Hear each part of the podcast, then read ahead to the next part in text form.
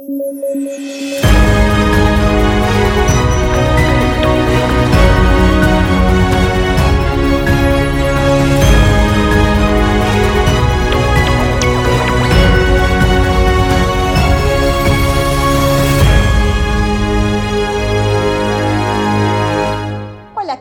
Este es un nuevo episodio de debate a través de Sudaca. Yo soy Alexandra Ames y como siempre estamos aquí junto a Paolo Benza y David Rivera comentando las noticias más importantes del día. Hoy día tenemos además una sesión del Pleno del Congreso y con esto una serie pues de comentarios que tenemos que hacer alrededor de lo que los congresistas están tratando de aprobar el día de hoy. Sin embargo, hay una noticia que no podemos dejar pasar desapercibida y es sobre la posibilidad de la generación de una segunda ola.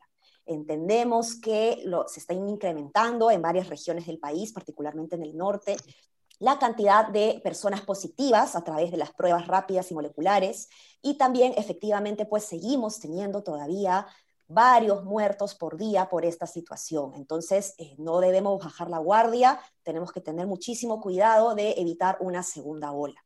David, cuéntanos tus comentarios al respecto. Sí, Fiorella Molinelli, la presidenta de Salud, ayer mencionó que, que efectivamente se están registrando algunos aumentos. El más fuerte es en Apurímac, ¿no? que pasa del 20%, 20% a 42% del total de pruebas moleculares y Piura de 12 al 19. Y lo que he dicho es que, claro, la tasa de positividad se ha incrementado de 5% a 7% y ahora 9%. Ahora, a pesar de esos aumentos, se supone que todavía la tasa es baja, ¿no? O sea, no estamos, digamos, estaríamos como comenzando una segunda ola, pero no estamos propiamente en ella aún.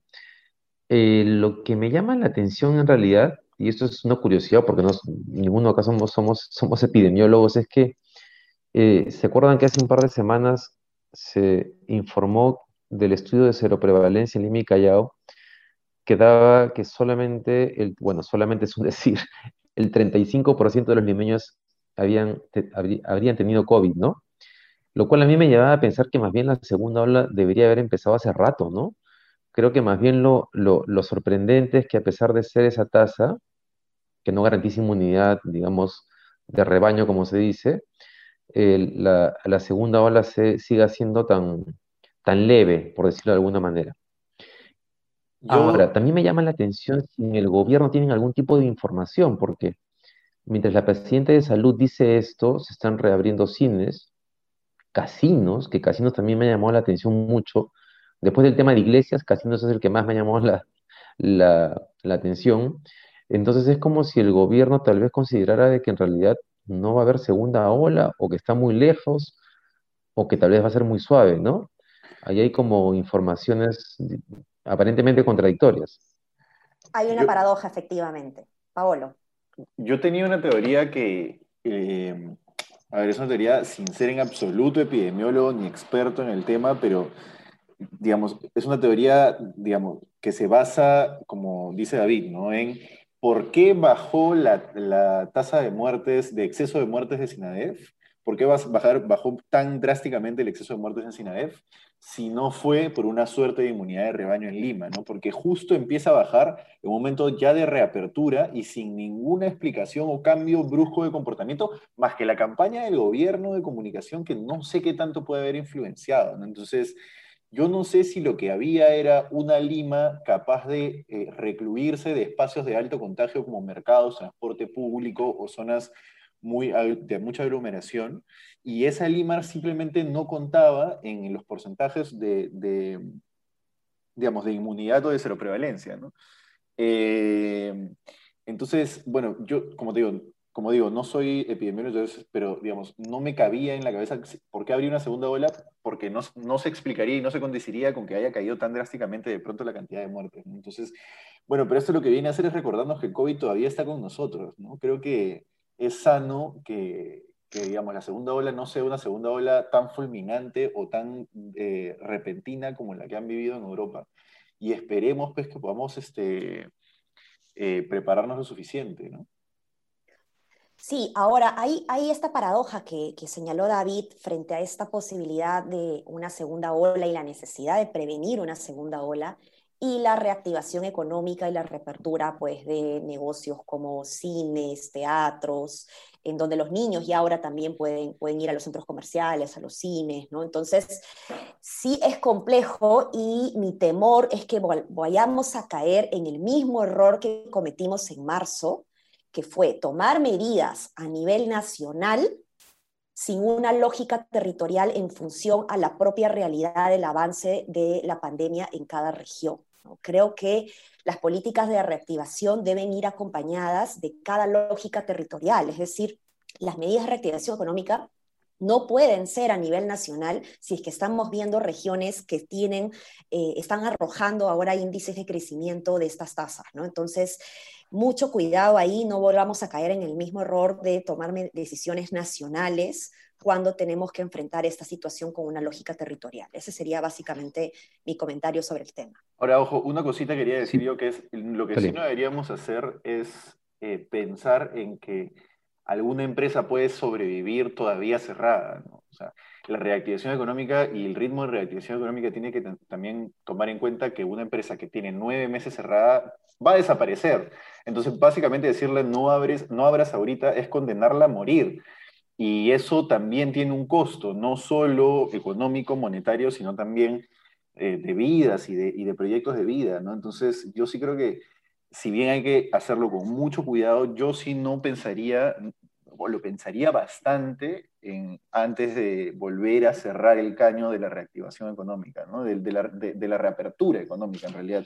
Es, es, es, difícil, es un tema bastante sensible, pero a veces ya toca también ponerse a pensar, oye, eh, ¿qué tan fuerte va a ser nuestra segunda ola en términos de muertes que finalmente se da? ¿no? Creo que, es, que es, una, es una cosa que ya en frío podemos ponernos a pensar, además, por supuesto, del hecho de que va a haber que cerrar cosas, pero va a haber que ver cómo cerrarlas, cuánto cerrarlas, qué cerrar específicamente, etc. Sobre todo cuando no tenemos un, sobre todo si para chiquitito nomás, sobre todo cuando no tenemos un sistema de protección social que nos ayude justamente a mitigar estas medidas drásticas vinculadas al confinamiento social. los bonos que se entregaron en su momento eh, fueron muy bien recibidos, pero tuvieron muchísimos problemas de implementación. Todavía, mira, ya estamos en diciembre y hay, gente que todavía no recibe su segundo bono, ¿no? Entonces, eh, e, esto es inaudito y, y, esto es lo que ha generado que la gente se vea obligada a salir a las calles a trabajar, como digo, en lo que sea y como sea, porque la necesidad, evidentemente, de comer termina siendo más grande que el miedo a, contagiarse. ¿no? Entonces, es urge que si se van a tomar medidas vinculadas a, la economía y al tema sanitario, tiene que ir acompañado definitivamente con una política social que acompañe y proteja a las personas más vulnerables. Sí, claro, se dieron solamente dos bonos, vamos nueve meses de pandemia. Em, creo que esa es una de las razones por las cuales va a ser bien difícil que el, que el gobierno vaya a considerar siquiera un cierre económico tan drástico como el que hubo al inicio. Y como dice Pablo, además, o sea, eh, la crisis económica sería demasiado grande, ¿no? Lo cual también tiene eh, implicancias en el costo social y de, y de la salud. Y de hecho, cuando entrevistaron a Sagasti al inicio, de, cuando recién tomó el mando, él planteó el tema de que las medidas que se vayan a tomar van a ser eh, territoriales, regionales, ¿no? Ya casi, casi que descartó eh, la posibilidad de un, de un cierre total. Ahora, un dato que quería compartir con, con quienes nos siguen, porque es un dato que, que serviría para el optimismo, o digamos, tendríamos suerte si fuese así, es que a finales del mes pasado eh, eh, se compartió un estudio sobre si el uso de mascarillas estaría permitiendo generar una inmunidad comunitaria. Mm. y, y, básicamente lo que señalaban es lo siguiente, y es que había habido estudios muy pequeños, pero este último ha sido de 30.000 personas alrededor del mundo. Y aparentemente lo que está pasando es que en aquellos lugares donde hay un uso extendido de mascarillas, finalmente la mascarilla te protege frente al virus, pero te protege parcialmente. O sea, si tienes mucha exposición, el virus llega a entrar a tu cuerpo, pero no, con la, no en la cantidad que te desencadena una, eh, eh, las enfermedades que conocemos. Pero esas pequeñas cantidades estarían generando una especie de inmunidad en las personas. Y eso es interesante porque, claro, cuando uno ve lo que pasó en Europa, España, Francia, cuando ellos abren la economía no ha sido como el Perú donde la gente para con mascarillas.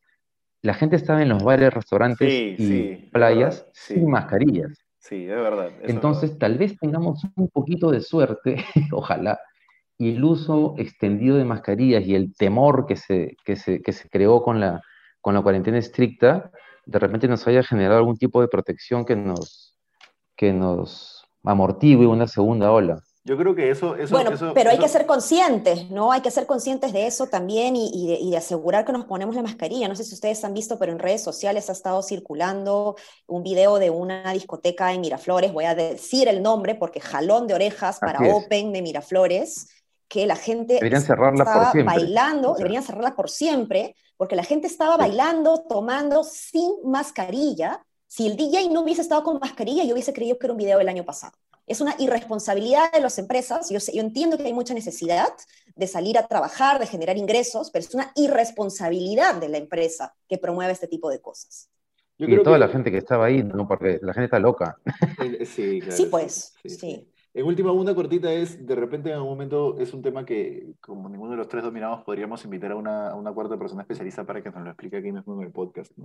Es un tema interesante cómo podríamos estar generando inmunidad. Buenísimo, sí, por supuesto que sí, creo que es una excelente idea. Pero bueno, los minutos se nos pasan y también tenemos otras cosas de qué hablar y tenemos pues nuevamente, para variar, preocupaciones vinculadas al Congreso.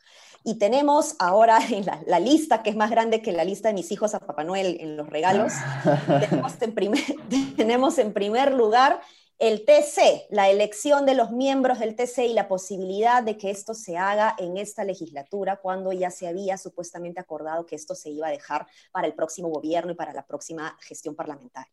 David. Pucha, que en realidad parece que las marchas sirvieron básicamente para tumbarse a Merino porque porque estos señores de los partidos que dijeron que iban a retroceder, por ejemplo, en la comisión para la elección de magistrados del TCE, a mediados de noviembre, Acción Popular dijo que iba a presentar una propuesta para desinstalar la comisión. Y la República ha señalado hoy día que ha consultado con Acción Popular, el FREPAP, Podemos Perú y Unión por el Perú, y los cuatro están a favor de que la selección de candidatos al, al TC siga. O sea, es increíble. O sea, esa era una de las medidas. era en, las, marchas, uno de los carteles, aparte del tema de la, reforma universitaria, una, una de las pancartas más, más este, reiteradas era justamente ese tema, ¿no? Eh, pucha, es terrible, porque si además a eso le agregamos que Alarcón sigue presidiendo la Comisión de Fiscalización y que también luego de las marchas UPP se comprometió a que Alarcón iba a dejar de presidir la, la comisión, en realidad los señores simplemente lo que hicieron, si se le puede decir señores, es vamos a esperar que pase esto y seguimos con nuestra agenda. Y siguen con su agenda. Y creo que no van a parar si es que no sienten que la gente reacciona de nuevo. Y me temo que, como bien de fin de año, quieren aprovechar las fiestas para meter su contrabando con todo y que todos estemos distraídos y que nadie haga nada. Una de las razones por las que creo que el Congreso se gana a pulso el odio de la gente, no necesariamente es una así, a ver, una importante es porque no hacen nada útil. La otra importante creo que es que perseveran en cosas que la ciudadanía ya les dijo de mil maneras que no deberían perseverar. Es decir, la gente siente que están ahí solo y únicamente para velar por cuotas de poder propias y en absoluto, en, ningún caso y bajo ninguna prioridad para hacer representación de las demandas y, las cosas que quieren las personas. Entonces, es este, yo creo que eso es una de las cosas que hace que el Congreso sea tan odiado y genere marchas como las que terminó generando en noviembre. Sí, muy complicado, a estar muy atento sobre esto. Creo que es importante pues que el Congreso sea consciente justamente lo que eh, mencionó David, ¿no? De que la gente cuando protestaba en las calles, eh, uno de los, pedidos que se hacían eran justamente eso, ¿no? Respetar que, que, esta decisión tan importante ya sea eh, llevada para, para, la siguiente gestión parlamentaria, ¿no? Entonces, a seguir fiscalizando, a tener mucho cuidado con esto, es, es muy importante estar vigilante sobre este tema. Y eh, también pues las leyes, los proyectos de leyes que se vienen, el Congreso está eh, poniendo en agenda proyectos que no necesariamente han pasado por trabajo de comisión, como es el caso de eh, la intención, el interés que hay del proyecto de ley vinculado a controlar las tasas de interés. Luego está la ley CAS también que, si bien pues yo particularmente creo, tengo, tengo mis críticas a la ley CAS, no es el momento ni le corresponde al Congreso cambiar esa ley porque genera pues miles de millones de soles eh, en contra del presupuesto público cuando ahorita es lo que menos necesitamos hacer. Ya con la ONP estamos generando más de 15 mil millones de soles para la devolución y estamos hablando pues de tres programas sociales, de tres caliwarmas en un año, es el 80% del presupuesto público de la salud. Entonces, Cuidado, señores congresistas, lo que están haciendo. No es ni el momento ni es el lugar para aprobar estas normas que finalmente van a ser anticonstitucionales, pero ya la ciudadanía también, y creo que los tres aquí eh, le hemos perdido la fe a la celeridad con la que se puede pronunciar el Tribunal Constitucional. ¿no? yo creo que la derecha bruta y achorada, como le dicen, o, o, en general la derecha debería estar más preocupada de esa parte del Congreso que de la parte del Congreso que está en el gobierno. ¿no? Que le hacen la guerra, sí, que la policía, que no sé qué. No, señores, porque todos son hombres, señores, el, verdadero, el verdadero enemigo de la estabilidad que tanto han preservado durante 30 años para bien, la estabilidad macrofiscal, es ese Congreso nefasto que además es oposición, ha sido oposición tanto de Vizcarra como ahora de Sagasti. Entonces, yo, de verdad no entiendo hacia dónde están enfocando sus balas y sí, pues... Eh, determinar Yo creo que están convencidos de que hay una conspiración chavista en marcha y que Vizcarra y Sagasti representaban eso. Por eso apoyaron tanto al gobierno de Merino pensando que ellos los iban a liberar. Y es triste lo que dices, porque, eh, Pablo, porque estamos viendo que la derecha está alineada con los, eh, ayer hablábamos de los poderes informales e ilegales, ¿no? Ah. Y de pronto están alineados y unidos en una agenda lo cual es totalmente absurdo, porque todo el rollo de la reforma institucional, la reforma política, como que se fue por el, por el desagüe, ¿no? Y, en realidad no hemos tenido ninguna reforma y el país sigue andando a la deriva y sin ninguna expectativa de que las cosas vayan a poder cambiar con la elección del próximo año. Es, es preocupante eso. Sí, sí. Sí, así es. Es muy preocupante y como digo, estar vigilantes sobre estos temas es sumamente importante que la ciudadanía no solamente esté informada, sino que también pueda manifestar su opinión sobre eh, este tema y ejercer la presión social, pues la presión ciudadana para, para evitar que, que se tomen medidas que, que, van a ir en contra de, del país. ¿no? Pero bueno, se nos han pasado los minutos. Ahora sí, así que eh, cerramos el día de hoy con eh, estas noticias, esperando que mañana nos volvamos a encontrar, como siempre, a las 7 de la noche. Un abrazo. Gracias. Un abrazo, hasta mañana.